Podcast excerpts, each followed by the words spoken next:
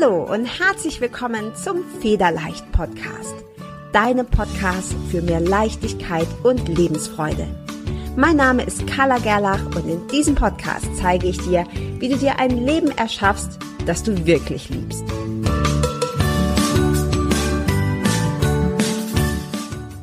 Der Federleicht Podcast steht in herzlicher Kooperation mit buddhacode.de. Bist du auf der Suche nach wunderschöner, liebevoll komponierter und tiefgehender Meditationsmusik und geführten Meditationen? Dann ist Buddha Code genau die richtige Adresse für dich. Als Hörer und Hörerin des Federleicht Podcasts bekommst du einen exklusiven Rabatt von 15% auf alle Angebote von Buddha Code. Um deinen Gutschein einzulösen, wirf einfach einen Blick in die Show Notes dieser Episode. Dort habe ich dir die Adresse und den Gutscheincode verlinkt. Ich wünsche dir von Herzen viel Freude beim Lauschen, Entspannen und Meditieren.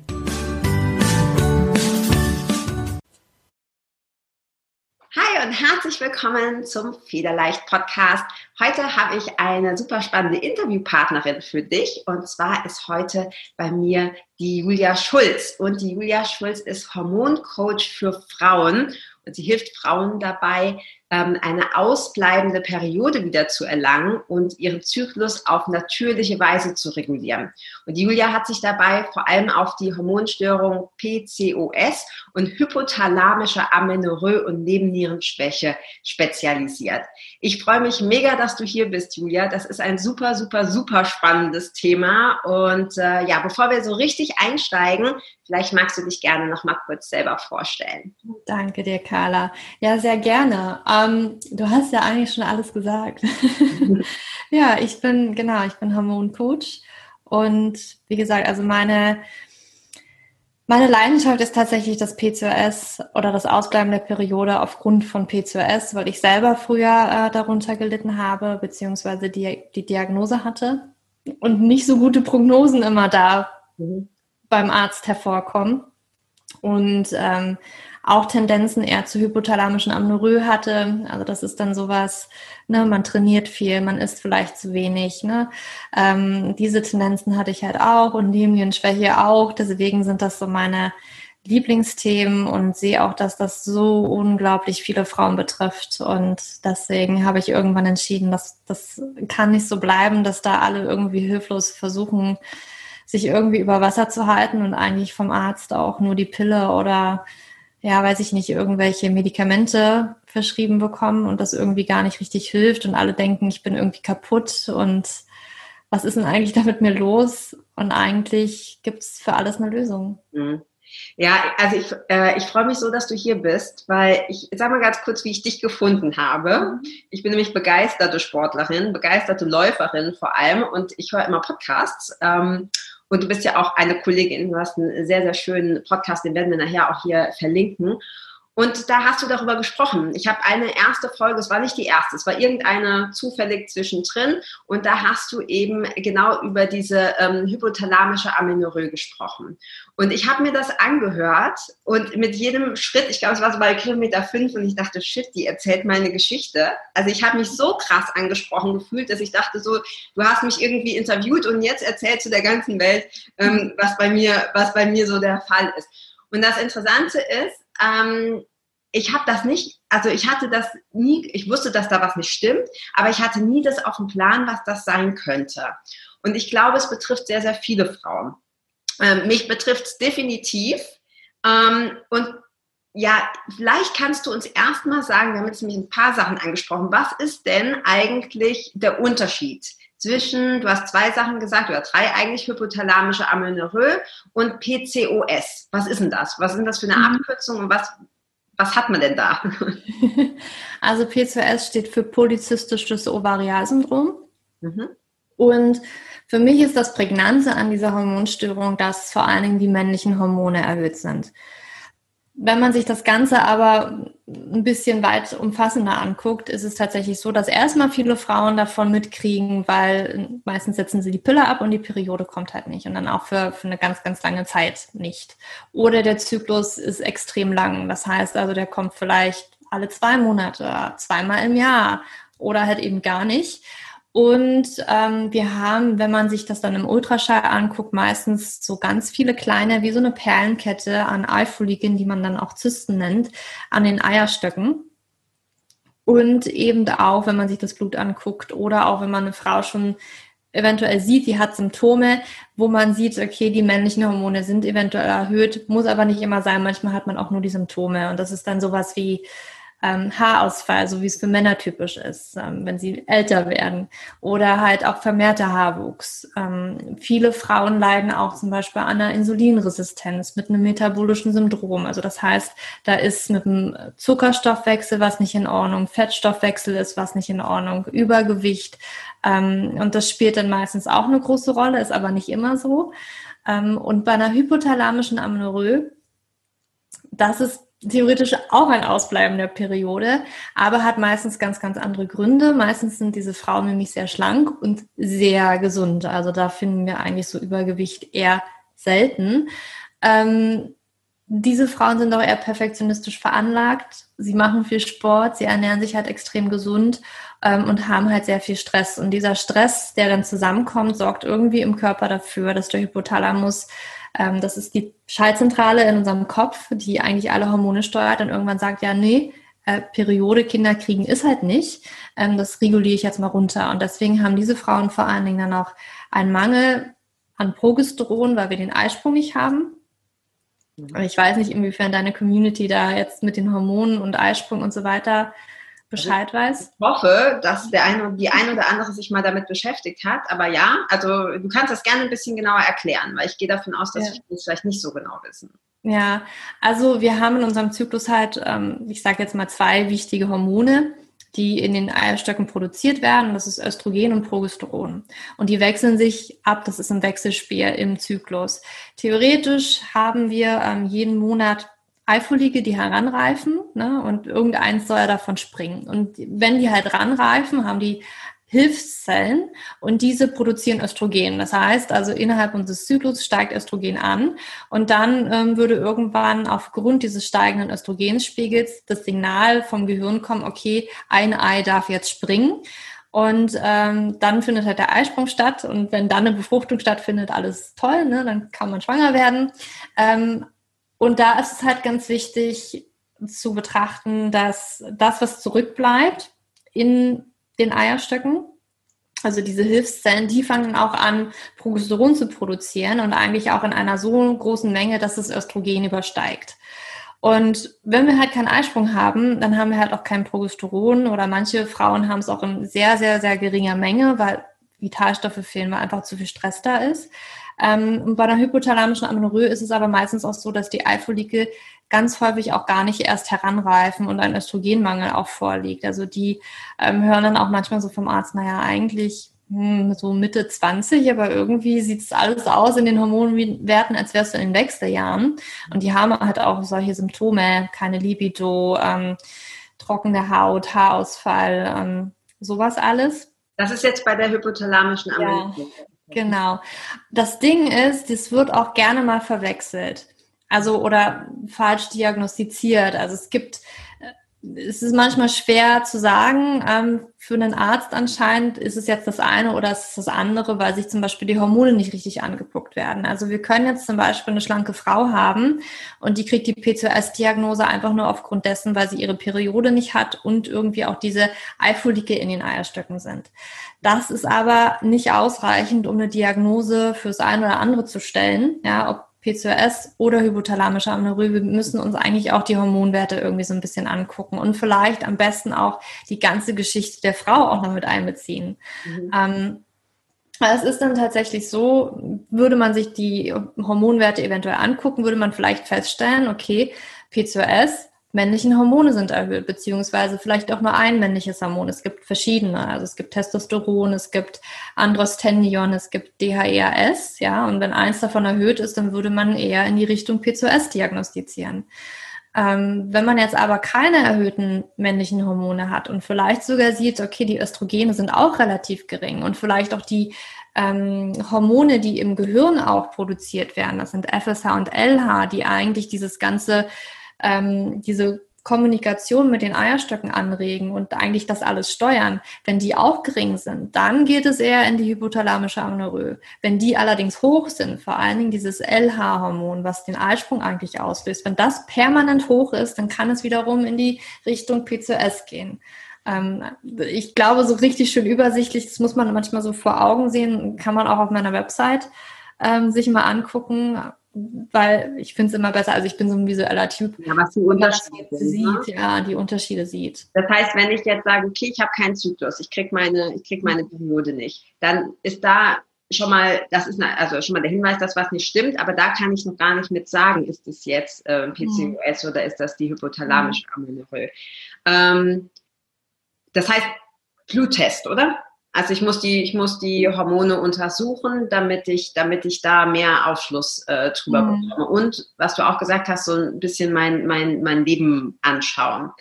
Ähm, ich habe äh, die meisten, also alle meine Hörerinnen wissen, dass ich zwei Kinder habe. Das erste, oder die, die große ist jetzt zum Zeitpunkt äh, von diesem Interview, wird die äh, nächsten Monat acht. Und die war ein sehr glücklicher Unfall weil es nämlich tatsächlich bei mir auch so war. Ich, ich kann mich erinnern, ich war, ich, mir ist das jetzt alles wieder gekommen, nachdem ich deinen Podcast gehört habe, so irgendwo in der Schublade ganz hinten abgelegt.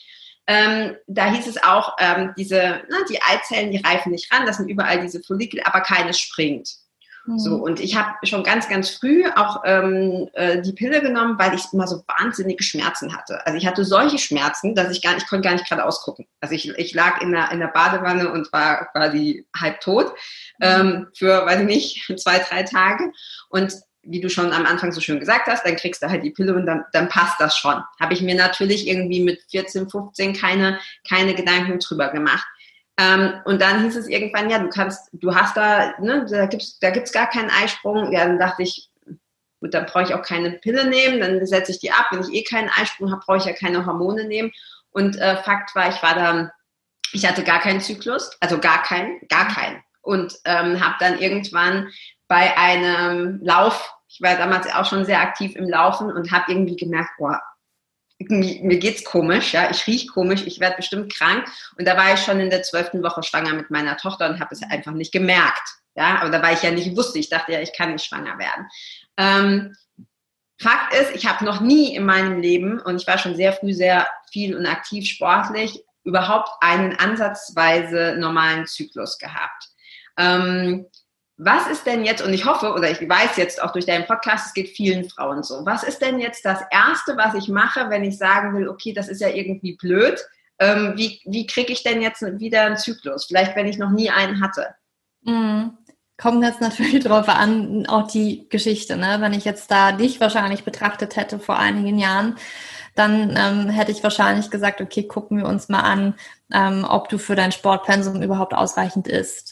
Ne? Also ähm, das hört sich dann schon so an, es könnte auf jeden Fall stressbedingt sein. Und Sport und Ernährung, also auch, ich sag mal, Unterernährung, kann dann in dem Form ja auch ein Stressfaktor sein für den Körper, weil es in dem Sinne ja auch etwas ist, klar, wir wissen vom, vom Gehirn her, wir haben eigentlich genug Nahrung, also vom Verstand her, nicht vom Gehirn her, aber vom Verstand her, da ist genug Nahrung und wir haben, wir sind wohl genährt. Aber unser Hypothalamus und unser Körper, der sieht das eventuell nicht so. Also ne, wir sind da so evolutionsbedingt sehr weit zurück. Ne, dass wir, das unterscheidet sich nicht so wirklich von, von unseren ja, Urahnen, also wirklich tausende von Jahren zurück, sondern das ist halt, diese Stressreaktion im Körper ist halt noch die gleiche. Also Ernährung ist auf jeden Fall ein ganz, ganz wichtiger Part und dass man auch mal ähm, sich anguckt, Bewegung, also Lebensstil an sich. Und muss man halt gucken. Natürlich ist eine Frau jetzt übergewichtig, hat P2S, hat vielleicht eine Insulinresistenz. Dann ist in dem Sinne der Stress von der Ernährung halt so hoch, dass wir eventuell zu viele Fertigprodukte gegessen haben, zu viel Zucker allgemein essen. Und dann müssen wir natürlich gucken, okay, wie können wir denn mehr frische Lebensmittel reinbekommen? Also mehr Gemüse, mehr Ballaststoffe vor allen Dingen. So, ähm, dass ich der Körper da regenerieren kann und irgendwie auch mal zur Ruhe kommen kann und auch nicht immer die ganze Zeit Insulin ausschütten muss, ähm, weil Insulin dann auch in dem Fall ein besonders entzündungsförderndes Hormon auch ist, was für den Blutzuckerspiegel aber sehr wichtig ist, damit das irgendwie geregelte Bahnen mhm. nimmt.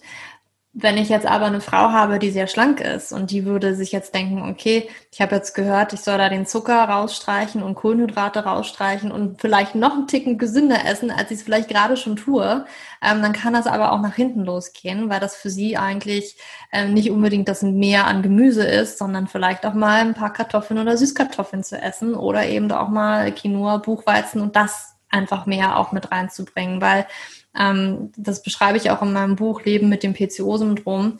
Selbst da, wenn man PCOS hat, gibt es Unterschiede für mich. Ne? Es gibt so Frauen, die haben PCOS aufgrund von zu viel Stress ähm, und haben aber kein Übergewicht, haben jetzt auch keine Insulinresistenz.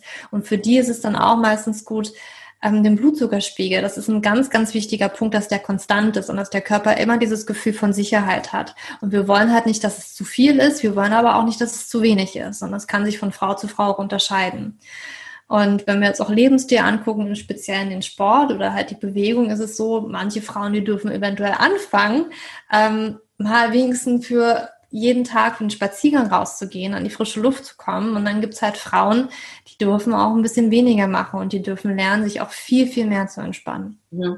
Also da äh, bin ich definitiv die zweite Variante und ich glaube auch, wir machen uns auch sehr viel selber Stress. Ne? Also für mich ist tatsächlich, ich, ich liebe mein Laufen, weil es für mich auch die Zeit ist, wo ich alleine eine Stunde im Wald rumrenne, ohne Kinder, ohne Mann, nur ich und die Vögel mhm. und vielleicht noch dein Podcast.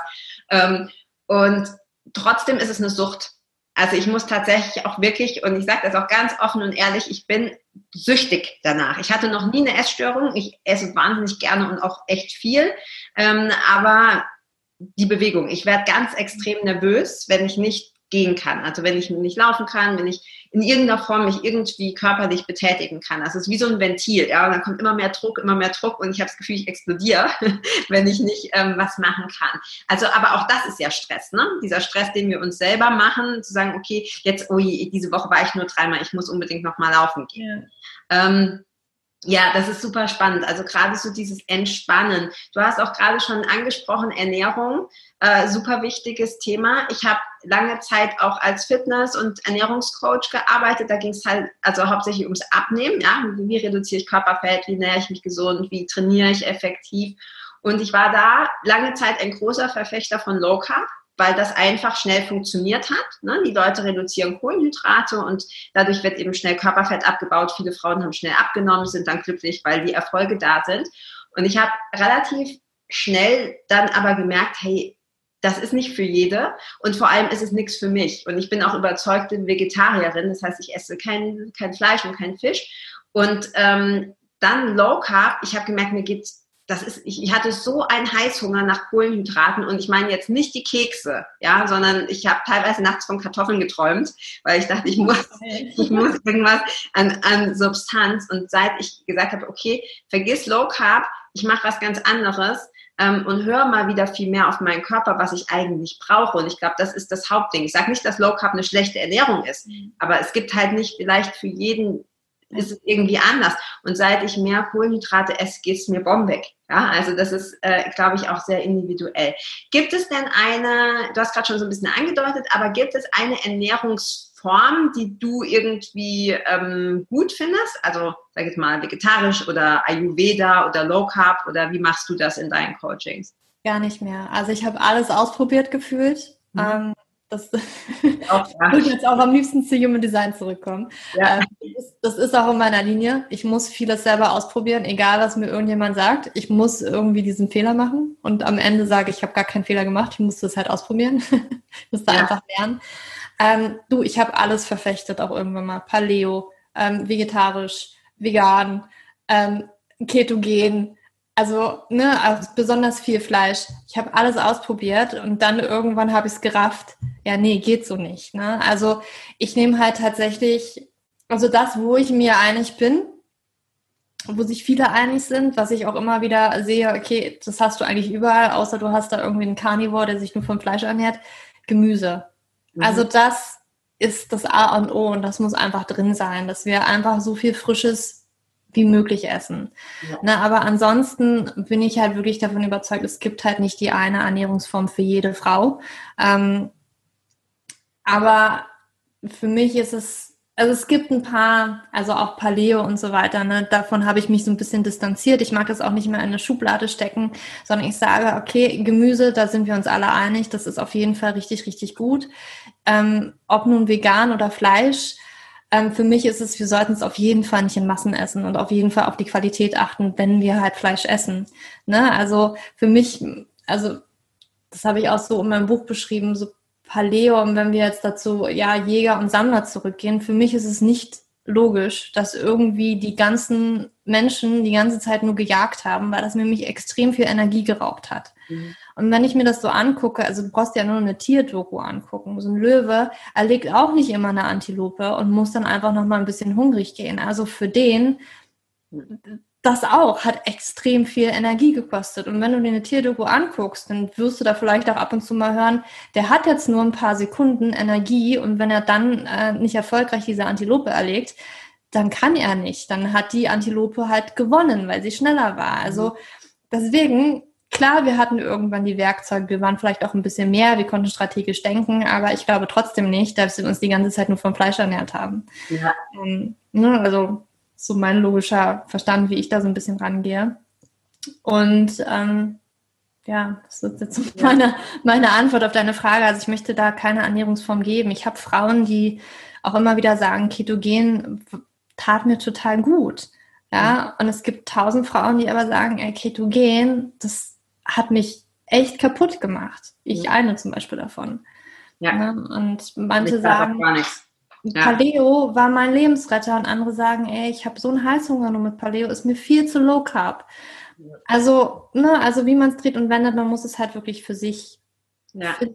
Ja. ja, und ich glaube auch so wieder dieses Reinspüren, ne? weil der Körper sagt dir das. Und wenn wir, wenn wir Mist essen, ja, wenn wir irgendwie Fastfood und Süßigkeiten und äh, Fettiges und Gezuckertes und so essen, dann ist das ja häufig auch einfach, um Löcher zu stopfen, ja, seelische Löcher, Löcher zu stopfen, weil der Körper sagt dir nicht, oh, jetzt hätte ich mal gerne McDonalds, ja, oder jetzt hätte ich mal gerne drei Tafeln Schokolade. Das ist ja, das ist ja eher was, womit wir Emotionen irgendwie versuchen auszugleichen. Mhm. Ähm, und wenn wir wieder zurückkommen zu dem, wirklich hören, was brauche ich denn gerade?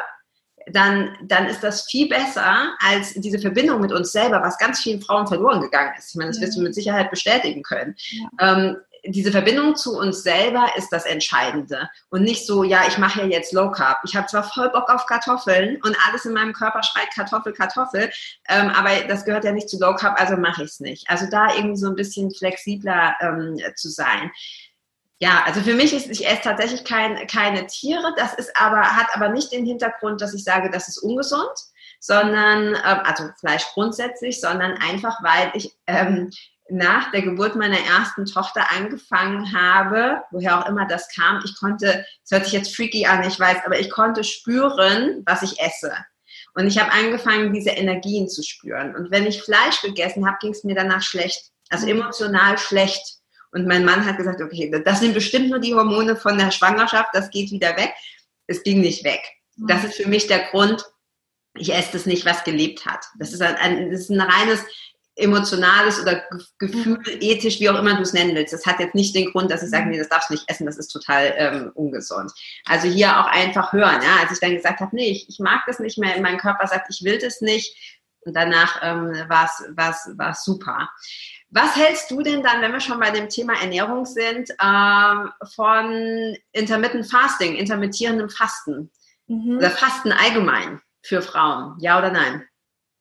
Also da ist das Problem auch meistens, wenn man sich so Studien anguckt, dass es halt viel an Männern halt immer getestet worden ist. Ne? Weil Frauen halt einfach nicht so häufig für irgendwelche Studien eingesetzt werden um uns speziell äh, sowas sich zum Beispiel auch anzugucken, weil wir halt so ein bisschen unpredictable sind. Also wir haben unseren Zyklus, es schwankt irgendwie immer alles da in den Studien, muss ja irgendwie alles immer gleich sein, wir könnten schwanger werden, dann darf man uns wieso in keine Studie stecken, so nach dem Motto, wir können halt echt leicht rausfallen. Ähm, und deswegen gibt's halt dieses Jahr, das ist total gut, aber äh, auch da kommt es wieder auf die Frau drauf an. Ne? Also ich bin auch mittlerweile echt der Meinung, selbst Frauen, die sagen, mir tut es ja gut, vielleicht tut es denen trotzdem nicht so gut, weil ich selber die Erfahrung gemacht habe, man kann sich extrem viel antrainieren und der Körper adaptiert sich dann irgendwann dahin, aber ob das jetzt so wirklich gut für ihn ist, weil ich habe es dann auch mit, mit meiner Periode gemerkt. Ne? Ähm, also das ist auch so ein super tolles Vitalzeichen dahingehend. Unsere Periode, dann bleibt sie aus, kommt sie später. Wenn wir irgendwas geändert haben, dann, dann hör mal da drauf ne? und sag das nicht so an, es ist eine Woche später gekommen oder irgendwie kommt sie nicht, sondern hör einfach mal drauf. Und bei dem intermittierenden Fasten ist es tatsächlich so, ähm, das kann echt Stress auslösen. Also ich glaube, das ist für jeden gut, mal so zwölf Stunden sollte jeder ungefähr mal nichts essen, weil das auch extrem wichtig ist für die Verdauungsorgane und den Körper da einfach mal runterzukommen und zu ähm, verdauen. Und ich meine, wir schlafen ja eh, wir sollten eh acht Stunden schlafen und ähm, ich glaube, wir können uns einigen, und das geht den meisten Leuten so, äh, kurz vorm Schlafen gehen, da jetzt nochmal ordentlich was zu essen, funktioniert vielleicht nicht so. Also das ist auch relativ einfach, glaube ich, auf zwölf Stunden zu kommen. Ja, das ist. Ähm, aber wenn man das halt wirklich nochmal pusht und pusht und pusht, so 14 Stunden können vielleicht noch okay sein für Frauen, aber dann so 16 Stunden, 18 Stunden Fasten kann für ganz viele echt nicht gut sein, weil das vor allen Dingen, wenn sie dann vielleicht noch Sport vorher machen oder auch Kaffee trinken, das kann nochmal extra die Stresshormone pushen und wir haben halt gerade keine Energie. Also der Körper muss sich das irgendwie beschaffen, aus den Körperreserven eventuell, aber Stresshormone sind zum Beispiel involviert und unsere Hormone, unser Zyklus reagiert halt sehr sensibel auf genau diese Stresshormone, auf diesen Stress. Mhm. Ja, ja, also ich habe das lange Zeit gemacht. Ich glaube auch, dass es immer noch zum Abnehmen auch eine gute Variante ist, wenn ähm, wir zu den Fressern gehören. Ja, also ich, ich kenne auch viele Leute, die essen immer. Also die essen immer, ständig, ständig, ständig. Und du gibst natürlich deinem ganzen System nie eine Pause. Ja, die Bauchspeicheldrüse ist ständig dabei, äh, damit beschäftigt, Insulin zu produzieren. Dein ganzer Verdauungstrakt ist ständig beschäftigt. Und das ist natürlich nicht so natürlich, wenn wir nochmal auf dieses ursprüngliche zurückkommen, ja, wo du dir halt erstmal was erjagen oder sammeln musstest, dann, damit du was hattest, ja, und nicht einfach nur eine Kühlschranktür aufmachen und da ist dann, ist dann alles da. Ähm, aber ich habe tatsächlich auch gemerkt, dass, dass es mir persönlich nicht so gut tut, zumindest nicht dieses Extreme. Ich habe teilweise 20-4 gemacht, also nur vier Stunden Essen, wow. 20 Stunden Fasten und ich habe mich relativ schnell dran gewöhnt, wie du sagst. Mhm. Und mir ging es auch gut, ja, ich hatte auch viel Energie damit, ähm, aber ich bin mittlerweile wirklich so auf dem Trip, dass ich sage, hey, es ist, bei mir ist oft so auch dieser, dieser Konkurrenzgedanke, ja, so dieses mit mir selber, gar nicht so sehr mit anderen, ja, sondern mit mir selber, so ich ziehe das jetzt durch. Und das ist natürlich auch was, was extrem viel ähm, Stress äh, produziert. Mhm. Ähm, ich habe noch ein anderes Thema, oder es gehört natürlich dazu, aber noch was, was ich sehr spannend finde, was unbedingt dazu gehört. Ähm, und zwar würde ich gerne mit dir über äh, hormonelle Verhütung sprechen. Mhm. Was was hältst du davon? Ähm, und ja, nee, sag einfach mal, was, was, was, was hältst du davon? Von der Antibabypille meinst du jetzt? Ja, es gibt ja noch mehr. Es gibt noch den Ring, Huber-Ring oder aber im Grunde ist das ja alles dasselbe. Es ist ja nur die Frage, wie es in den Körper kommt. Ja, also ich glaube, vielleicht, wenn ich einfach nur sage, dass unter den heutigen Umständen würde man jetzt die Antibabypille erfinden und man würde sie testen. Das würde nicht zugelassen werden. Mhm. Weil einfach so viele Nebenwirkungen tatsächlich auch auftreten. Ne? Aber es ist jetzt halt so drin, es hat sich etabliert. Und ich glaube, ich meine, es hat ja auch irgendwo was Gutes. Ne? Es hatte damals halt was Gutes, als es auf den Markt gekommen ist, weil wir Frauen dadurch ganz viel Freiheiten auf einmal auch bekommen haben. Ne? Weil, ähm, also dadurch konnten wir halt auch mal sagen, nee, ich will jetzt eigentlich lieber beruflich mich weiterentwickeln und ich möchte halt nicht Hausfrau und Mutter sein. Ja. Ne, also in dem Sinne war es halt damals irgendwie für die Zeit total gut. Wenn wir uns das heute aber irgendwie betrachten, was da in unseren Gewässern rumschwimmt und wie viele Nebenwirkungen tatsächlich entstehen und was wir vielleicht auch, also ich habe so ein bisschen das Gefühl, das hat sich ja akkumuliert.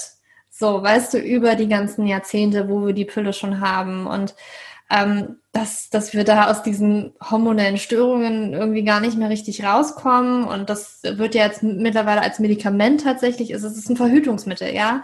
Und wenn sich, wenn sich eine Frau bewusst dafür entscheidet, und das finde ich halt ganz wichtig, dass man halt alle Informationen hat, weil heutzutage ist es ja so, okay, wir gehen zum Arzt, der sagt, nimm mal die Pille, ähm, weil du wahrscheinlich XY gerade hast. Ähm, ich glaube, fast natürlich gibt es auch noch junge Mädchen, die sagen, okay, ich habe jetzt meinen ersten Freund, ähm, muss ich jetzt mal verhüten.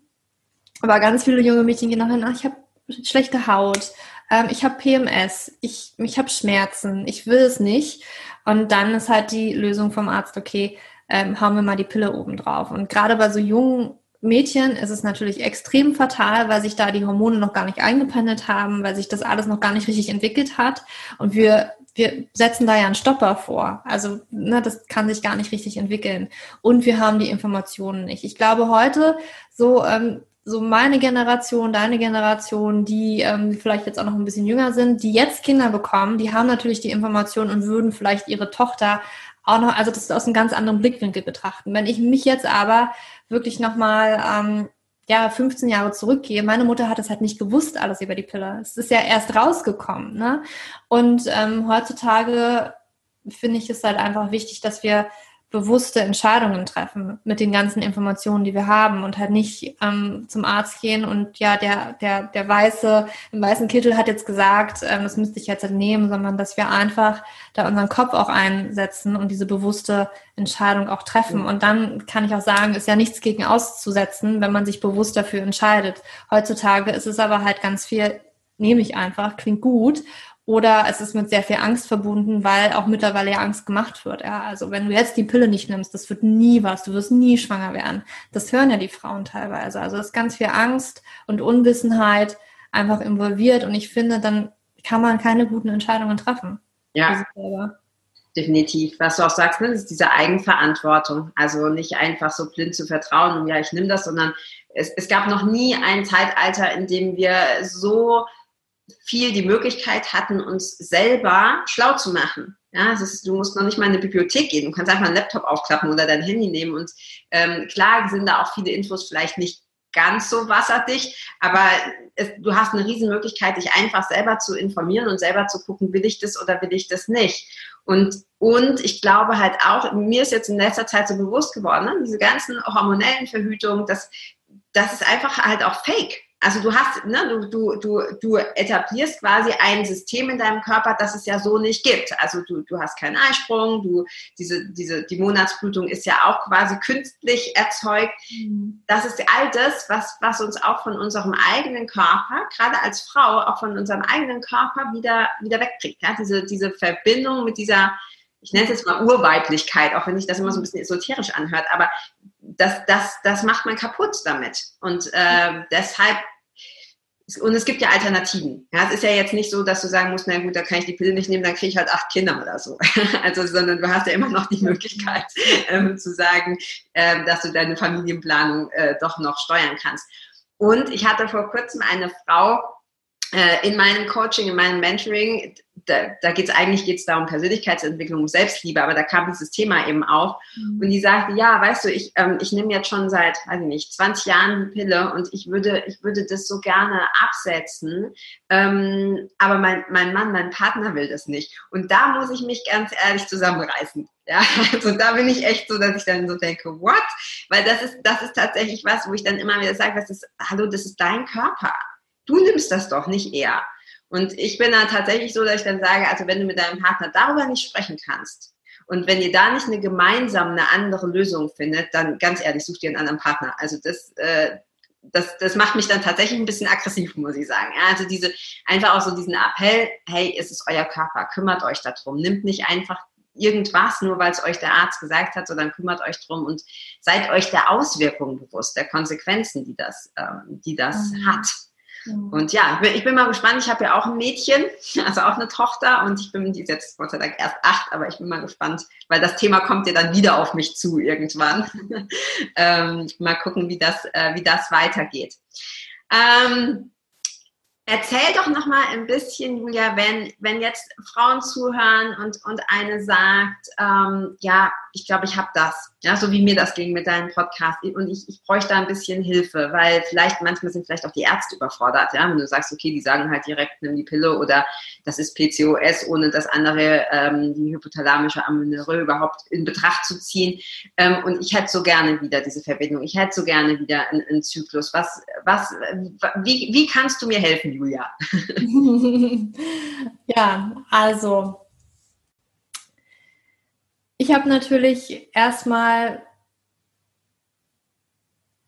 die Podcast, also viele Informationen natürlich, ne, dass man sich da wirklich informiert, das über Instagram ist, auf meiner Website, in meinem Podcast ist.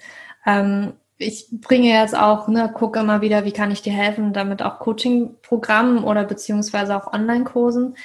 Ähm, ich glaube, was wir halt machen müssen, ist halt wirklich dieses, dieses in sich gehen und wirklich gucken, was, was will ich, was passt zu mir. Ich glaube, da sind wir halt wirklich ganz, ganz stark blockiert. Ne? Mhm. Und äh, ich habe auch manchmal so das Gefühl, wenn wir halt wirklich diese Intention setzen, das ist jetzt meine Priorität und das möchte ich gerne, dann kommen auf einmal auf ganz vielen Wegen diese Infos oder die Mentoren oder Coaches, die mir da genau helfen können. Und wenn ich dann auf mein Gefühl auch höre, okay, das ist jetzt, also manchmal kommt ja auch was, das passt jetzt nicht zu uns, aber es ist halt einfach da, weil es irgendwie so, es wird halt immer vor unsere Nase gesetzt. Und dann einfach da auf dieses Körpergefühl zu hören und zu sagen, genau das ist das Richtige, das vielleicht nicht.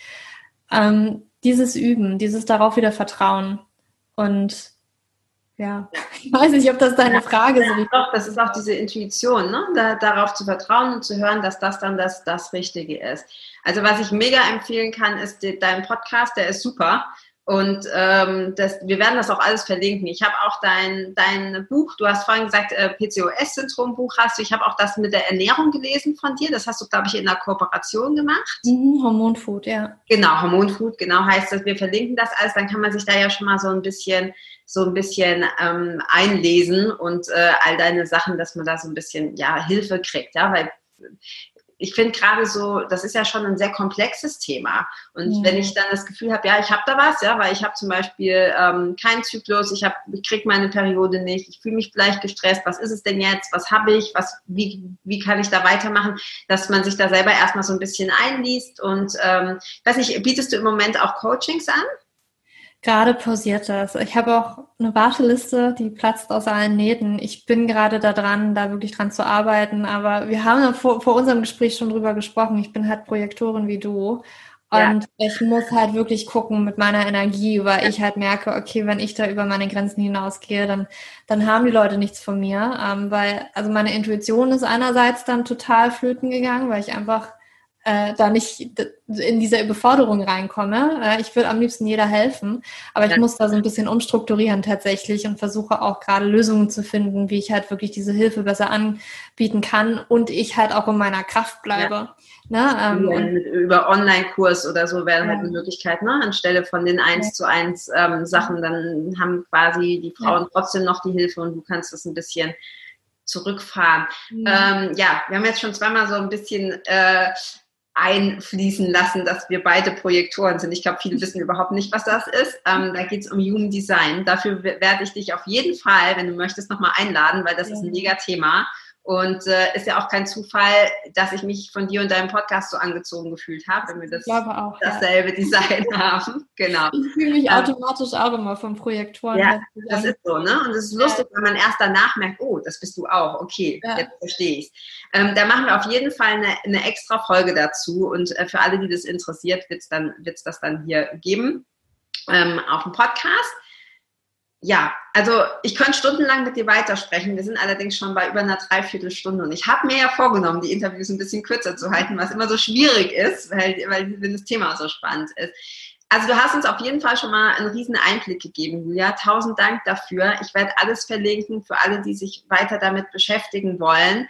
Ähm, ich werde mich weiter damit beschäftigen, denn ich bin da definitiv in deiner Zielgruppe. Und ähm, gibt es denn zum Abschluss, äh, Abschluss einfach noch einen Tipp? Hast du irgendeinen Tipp, den du den Hörerinnen mitgeben möchtest? Für mich ist es wirklich dieses, was ich ja schon gesagt habe, dieses, ich habe das alles schon in mir drin. Ich weiß, was richtig für mich ist. Ich muss halt nur diese Stimme finden. Ne, vielleicht, wenn wir nochmal wirklich miteinander reden, über das Human Design auch. Nicht jeder spürt das gleich im Körper. Mhm. Ne, bei mir ist es so, ich, ich spüre es halt einfach. Andere spüren es im Bauch. Ne, andere müssen eine Nacht drüber schlafen. Wenn man das irgendwie so ein bisschen weiß, wie man selber da so funktioniert, wie man am besten Entscheidungen trifft und wo man auch irgendwie weiß, okay, was sagt mir eigentlich mein Herz und nicht so sehr der Verstand, weil häufig ist es ja irgendwie so, dass wir so, so ein Gefühl haben oder uns sagt das irgendwie, aber wir gehen dagegen, weil wir haben es ja irgendwo gelesen. Es hat mehr Experte X und Y ja irgendwie so gesagt.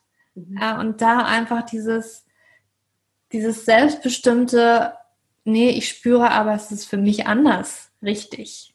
Ja. Und da wieder hinzukommen.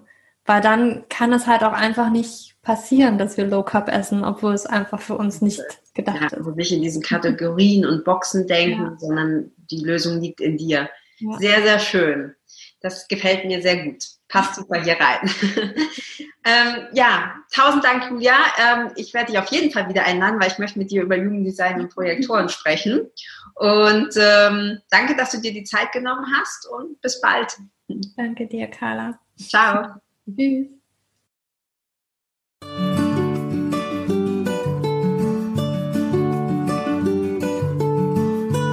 Vielen Dank, dass du auch dieses Mal wieder beim Federleicht Podcast mit dabei warst. Komm gerne auch in meine Facebook-Community exklusiv für Frauen. Du findest sie unter Federleicht Community auf Facebook. Hier gibt es jeden Dienstagabend ein kostenloses Live-Coaching für mehr Selbstliebe, Leichtigkeit und Lebensfreude in deinem Leben.